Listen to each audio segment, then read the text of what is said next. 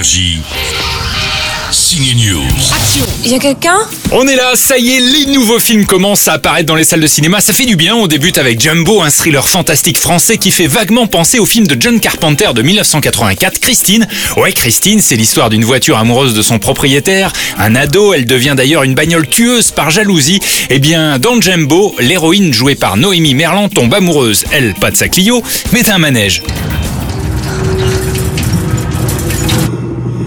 Salut toi, ça te va si je t'appelle Jumbo D'ailleurs, si vous voulez savoir comment faire l'amour avec un manège, bah, faut aller voir Jumbo. C'est une blague, non? Euh, non, non, c'est sérieux. Ça t'amuse de te foutre de moi ou t'es juste complètement malade dans ta petite tête?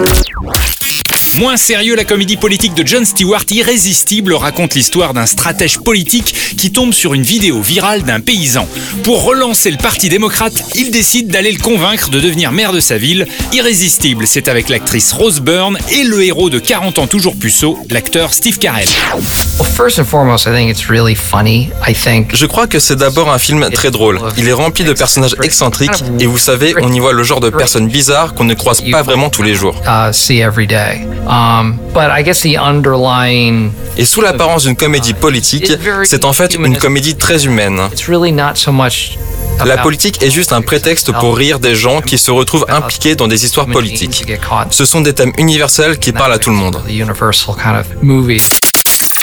Bon alors Steve Carell est gentil, c'est sympa, mais c'est pas non plus la comédie à rouler sous la table mort de rire. En même temps, c'est la reprise au ciné, ça arrive doucement. Irrésistible est à voir uniquement en version originale sous-titrée. Comme ça, vous bosserez votre anglais. Bon film. Énergie. Signe News.